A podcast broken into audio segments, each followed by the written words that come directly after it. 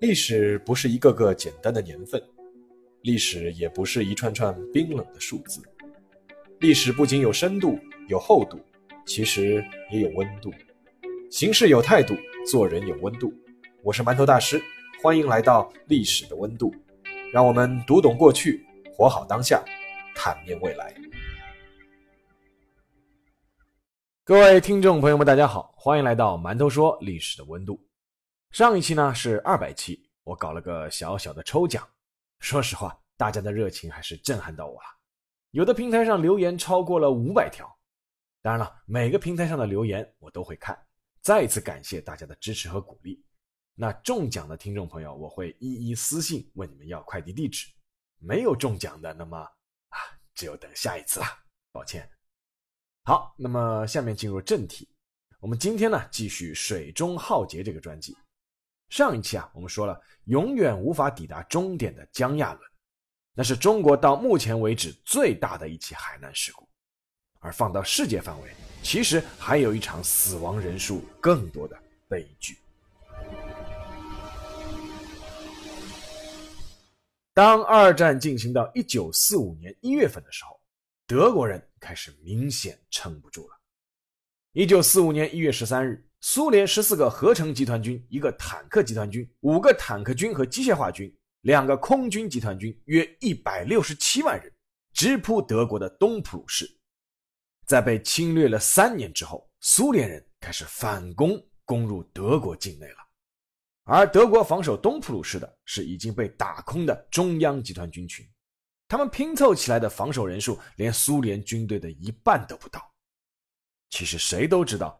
东普鲁士失守只是个时间问题，恐慌的情绪开始在德国军队和民众之间弥漫开来。从前线撤下来的德国士兵经过普通老百姓身边时，都会小声说一句：“快走吧，俄国人就要来了。”对于在东部的普通德国民众而言，他们知道自己的城镇如果被苏军占领意味着什么。在过去的三年，德国入侵者在苏联的土地上对平民干了很多令人发指的事。而很多丧妻失子的苏联红军战士发誓要以眼还眼。大量东普鲁士的德国妇女开始收拾好细软，打包好行李，带着孩子和老人离开了自己的家乡，一路西逃。至于男性，基本上都早已被抽调上战场了。由于一月份的天气已经寒风凛冽，相对于陆路缓慢的撤离，更多的难民倾向于选择坐船离开。他们彼此之间都在通报消息，政府有一艘巨大的游轮，将允许搭载部分难民撤往德国的基尔港。每一个人都希望能够成为登上那艘游轮的幸运儿，而那艘游轮叫做威廉·古斯特洛夫号。威廉·古斯特洛夫号是一艘豪华游轮，是以威廉·古斯特洛夫本人的名字命名的。作为希特勒的左膀右臂。威廉·古斯特洛夫是纳粹瑞士分部的领导人。一九三六年，他被一名犹太学生暗杀。为了纪念自己的亲密战友，希特勒决定将当时德国最豪华的游轮命名为“威廉·古斯特洛夫号”，并且在一九三七年五月五日亲自主持了这艘船的下水仪式。古斯特洛夫号排水量超过两万五千吨，造价高达两千五百万帝国马克。在下水后，这艘豪华游轮一度属于纳粹控制的工会组织德国劳工阵线，承担为德国工人提供疗休养的服务。但很快战争就爆发了，古斯特洛夫号被军队征作医院船。所谓医院船，就是用于海上收容、医治并且送伤病员、遇难人员的非武装勤务舰。然后，古斯特洛夫号又在1940年又被改征为运兵船，专门用来运送德国 U 型潜艇的见习官兵。在一九四五年的一月下旬，古斯特洛夫号得到了一个从格丁尼亚港到基尔港的运送命令。运送的标的物包括一批 U 型潜艇的见习官兵、一批伤兵、一批武器装备、一批医护人员，以及顺带再捎走一批难民。最终，这批登上古斯特洛夫号的人数统计如下：有一百七十三名船员，九百一十八名第二潜艇训练师的士兵以及官兵。三百七十三名女性海军医护人员，一百六十二名受重伤的士兵，还有八千九百五十六名难民，而其中只有四千四百二十四名难民有合法登记。核定载客人数为两千人左右的古斯特洛夫号，最终一共是装下了一万零五百八十二人。当然，考虑到这是战争期间，古斯特洛夫号也不承担提供休闲娱乐的功能，所以上船的德国人分散拥挤在各个客房、餐厅、大厅、楼梯口、泳池等等，倒也最终完成了装载任务。但是，船上的救生设备不可能满足一万个人的需求，连救生艇加救生衣大概可以装备一半的乘客。不过，绝大多数能上船的人都已经是无所谓了。能在寒风凛冽的天气登上这艘当时德国妇孺皆知的豪华游轮，相对舒服的撤到安全地带，他们还能要求什么呢？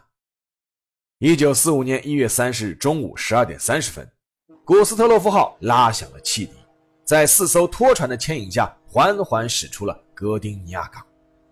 当时没有人知道，那是一次不归的航程。当登船的难民认为一切都已经安妥的时候，古斯特洛夫号的船长室却发生了一场争辩。在这艘船上，一共有四名船长，其中一名是拥有船长执照的大副，再加上统帅一千多名 U 型潜艇见习官兵的少校威尔汉姆。这五个人对古斯特洛夫号究竟选择走哪条航线去基尔港有不同的意见。路线当时有两条，A 线路是沿着海岸的浅海航行。走这条线路的优点是能够避开苏联潜艇的袭击，而缺点是在近海多布有水雷，航行的速度将大大减慢。B 线路是被称为五十八号紧急航道的深海线路，走这条线路的优点是没有水雷，速度将大大加快，但缺点是可能会遭到苏联潜艇的攻击。最终，六十三岁的总船长弗德里希·彼得逊做出了最后决定，走 B 线路。快速前进。按理说，如此一艘巨轮驶入深海，一定要有护卫舰和鱼雷艇护航。但由于时间紧迫，以及德国人在1945年早已陷入捉襟见肘的境地，所以古斯特洛夫号只有两艘鱼雷艇护航，其中一艘还因为出故障掉队，最终只剩下一艘狮子号鱼雷艇孤单的为这艘载有一万多人的巨轮保驾护航。一月三十日晚上八点，古斯特洛夫号已经进入了深海，航行顺利。分散在各个舱室的乘客中有不少人已经是安心入睡。这时候，彼得逊船长收到了一则无线电讯息：一支德国的扫雷艇舰队正从正面方向驶来。为了避免与对方相撞，彼得逊下令打开船上红绿两色的导航灯。导航灯在亮了一个小时之后熄灭，冰冷的大洋上重新回归黑暗。但是对于死神而言，这一个小时已经是足够了。当古斯特洛夫号导航灯亮起的时候，苏联 S- 杠十三潜艇上的官兵一片欢腾。这艘 S- 杠十三潜艇在波罗的海区域已经巡夜了二十天了。潜艇的艇长马连尼斯科少校因为之前有一次醉酒误事，将被惩罚。他迫切的希望能够通过击沉对方的舰船来将功赎罪。为此，他冒险命令将潜艇开入了德国海军的势力范围，来寻找机会。所以，当他们发现漆黑的洋面上露出导航灯的时候，兴奋的心情是可想而知。从导航灯的位置、船的轮廓以及螺旋桨的声音判断，目标是一艘巨大的船只。至于是军舰还是货轮还是运兵船，这不是马连尼斯克要考虑的问题，因为德国的 U 型潜艇的狼群战术早已击沉了盟国数以千万吨计的商船，而希特勒也早已宣布波罗的海为战区。德军将袭击一切过往的盟国船只。在发现了目标后，马连尼斯克立刻下令潜艇全速跟上，甚至不惜浮出海面以获得最快速度。两个小时后，S- 杠十三潜艇终于咬上了完全浑然不觉的古斯特洛夫号。马连尼斯克下令潜艇绕到古斯特洛夫号靠近浅海的那一侧，那样正好就与为他护航的德国狮子号鱼雷艇隔离。在古斯特洛夫号前方侧面位置。潜艇进入了最佳攻击位置。马连尼斯科命令发射四枚鱼雷，那是四枚都刻着名字的鱼雷。第一枚是为了祖国，第二枚是为了斯大林，第三枚是为了苏联人民，第四枚是为了列宁格勒。除了为了斯大林那颗鱼雷卡在了发射管外，其余三枚鱼雷都顺利发射，呼啸着奔向航行中的古斯特洛夫号。全部命中。当古斯特洛夫号乘客感到船体震动的时候，他们正在收听广播，那是他们的元首希特勒上台十二周年的广播。在广播中，元首继续用铿锵有力的话语鼓舞德国民众，要排除万难，坚持到底，胜利终归是属于德国人的。也就是在这个时候，来自苏联 S- 杠十三潜艇的三枚鱼雷命中了古斯特洛夫号，一枚击中左舷的船头，第二枚钻进位于船身中间的游泳池，第三枚击中尾部的发动机房。身处命中部位的乘客当即全部身亡。包括当时挤在被抽干的游泳池内的三百多名德国海军女护士。随后就是剧烈的爆炸声和船体迅速倾斜。乘客很快意识到发生了什么，开始陷入大规模的混乱，纷纷往上层加班挤，以及争抢救生设备。但由于救生设备原本就不足，再加上船体迅速左倾，导致右舷的一半救生设备无法使用，大量的乘客只能被迫跳海。这时候，船上的军队试图维护秩序，持枪的士兵列队保证女士和孩子先上救生艇。在这个过程中，不少强行想登上救生艇的男人被无情射杀。有一位生还者后来回忆，他亲眼目睹一名纳粹军官在上艇无望的情况下，因妻子的要求射杀了他的妻子和女儿。他在自杀的时候，因为手枪没有了子弹，只能拉着家人的尸体一起跳入了大海。古斯特洛夫号只用了五十分钟就彻底沉到了四十五米深的海底，冰冷的洋面上到处都是呼救的乘客。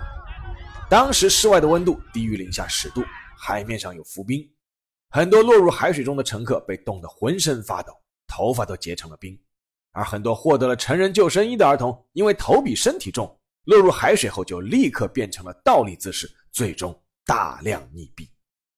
发射完鱼雷的苏联 S- 杠十三号潜艇下潜后迅速离去，剩下的是慌忙赶来营救的德国船只。就在一旁的狮子号鱼雷艇和后来赶来的鱼雷艇 T- 杠三十六号救起了最多的乘客，但限于装载量，也就分别救起了五百六十四人和四百七十二人。而后来陆续赶到的一些扫雷艇、货轮都没能救起多少人。由于海水温度过低，很多乘客落水后不久就被冻毙。最后统计获救人数，一共救出了一千二百五十二人。换句话说，大约有九千三百三十人在这场海难中殒命，其中至少有四千人以上是儿童。值得一提的是，彼得逊船长在第一时间就登上了救生艇，而船上的四名船长全都生还。古斯特洛夫号沉没以后，各方面的反应令人寻味。德国政府在最初严密封锁了古斯特洛夫号被击沉的消息，报纸和广播一字不提，而幸存者也被训诫不能对外泄露情况。而在二战结束后，德国人开始慢慢披露此事，并开始有声音谴责这是苏联对平民进行的一次大屠杀。苏联当局一开始也对这场胜利态度暧昧。马列尼斯科虽然战绩显赫，但却没有获得他希望获得的苏联英雄称号，只是获得了红旗勋章。八十年代后期，一些苏联海员曾凑钱建了一座马连尼斯科的纪念碑，但他的名字也被人在夜间偷偷挖去。直到东西德统一后，档案揭秘，人们才知道，当时的古斯特洛夫号上并不都是平民，还配备防空炮和装载军队。在苏联解体前的最后一个胜利日时，马连尼斯科终于被追认为苏联英雄。好，下面进入馒头说时间。关于古斯特洛夫号的沉没是否属于海难，曾经有不小的争议。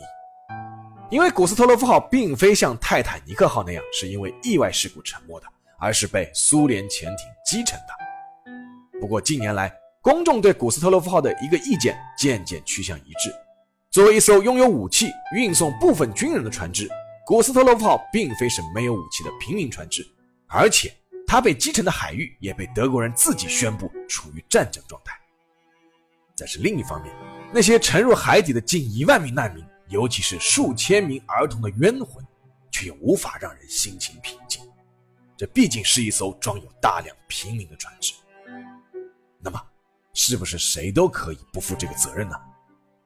当然不是。古斯特洛夫号沉没于1945年1月30日，这其实是一个很巧合的日子。因为这天还是这艘船名字的本人——纳粹瑞士党魁威廉·古斯特洛夫的生日。